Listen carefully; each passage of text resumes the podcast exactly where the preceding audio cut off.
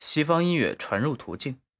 中国近现代西方音乐文化的传入，主要是通过基督教会的宗教歌咏、新式军乐队的建立、新制学堂唱歌课的开设这几个途径，不断深入到中国各阶层人民的音乐生活中，不断的强化他们对中国文化的影响。基督教的传教活动离不开宗教歌咏，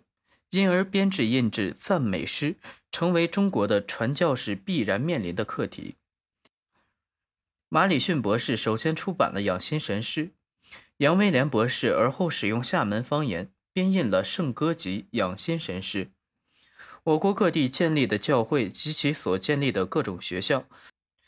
在平时做礼拜、唱圣诗的范围，教会还会在一些宗教节日举办专门的音乐会，演唱许多著名的宗教音乐作品。一些教会学校中均设有音乐课，甚至开设了琴科。当时，这些琴科培养了不少喜爱西方音乐的中国青年男女。